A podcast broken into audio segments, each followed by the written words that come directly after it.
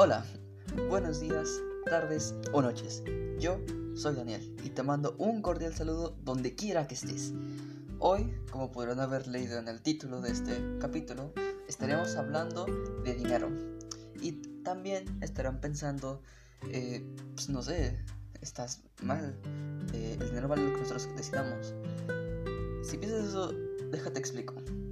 El dinero que usamos hoy realmente no representa nada en el, mundo en realidad, no representa eh, en general, nada, es papel, es dinero. Este, este tipo de papel se llama dinero fiduciario.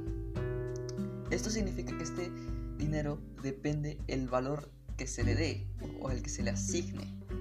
Y este se le asigna, se lo asigna la autoridad que lo ha creado. Y con esto llega el tema principal del capítulo. El valor del dinero que usamos hoy en día depende en que todos crean que el dinero que tienes seguirá teniendo un valor y este mismo esté respaldado por, por una autoridad, en este caso si es el gobierno de tu país. A esto me refiero, que si no hay un gobierno de tu país, eh, tu dinero no vale nada, no es reconocido, nadie lo va a creer, no vale nada. Y justo aquí se abre una pequeña grita. A lo que me refiero es que esto significa que todo el dinero que tenemos hoy en día puede perder todo su valor por métodos, si se lo puede llamar, a la fuerza.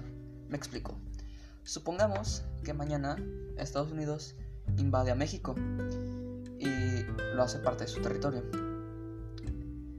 Estados Unidos decreta que todo el dinero en pesos mexicanos no será aceptado como moneda de cambio. Esto significa que, por ejemplo, en vez de tener 50 mil pesos en físico, en monedas, en billetes, eh, ahora significa que solamente tienes un montón de papeles y pedazos de metal que no valen nada. Y aquí es donde entra lo importante. Entonces, ¿con qué te quedas al final? No tienes nada.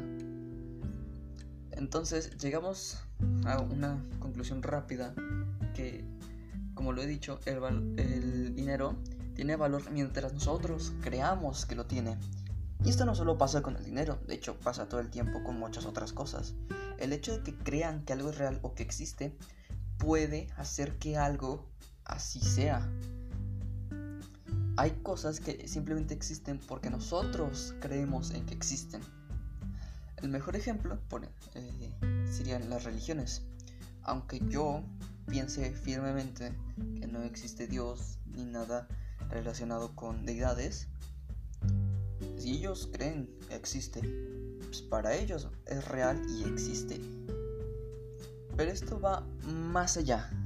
Esto va a tal punto que algunos conceptos necesitan que nosotros creamos o tengamos la certeza de que existen para que se vuelvan reales. Y incluso si dejamos de creer en ellos o pensar que existen, desaparecen. Por ejemplo, en las antiguas civilizaciones eh, tenían sus deidades como Tlaloc, Zeus, Atenea, que eran diferentes dioses que poseían diferentes habilidades y para nosotros es absurdo pensar que si tú le rogabas al dios de la lluvia que lloviera, iba a llover. Para nosotros en este momento es absurdo, ya no tiene sentido. Y nosotros, al no creer en que eso es real o que existe, ya no lo es, ya no es real, no es falso. O sea, para nosotros ya no es real, ya no es algo que tenga sentido y coherencia dentro de nosotros. A esto es, es algo muy curioso se llama el efecto Tinkerbell o efecto campanita, como lo de Peter Pan. Esto lleva, me lleva a otro punto. Esto provoca de verdad que nuestras creencias y convicciones puedan destruir lo que creemos. Esto también tiene un nombre que nos, se complica mucho, que es el efecto campanita inverso. Esto también pasa cuando más y más personas creen en algo, en lo que creen, cada vez se vuelve menos verdadero o... Sí, menos verdadero, por decirlo de alguna manera. Por ejemplo, en las elecciones lo que normalmente te dicen es ve a votar, tu voto importa, tu voto puede hacer el cambio. Y esto es mentira.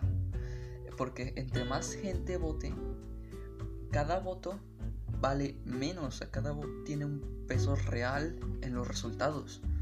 Por lo tanto, tu voto ya no es relevante o importante. Pero siempre te llegan con la convicción de tu voto importa, aunque no, es real. Y como tanta gente cree de ello, no es real, no, no es de verdad.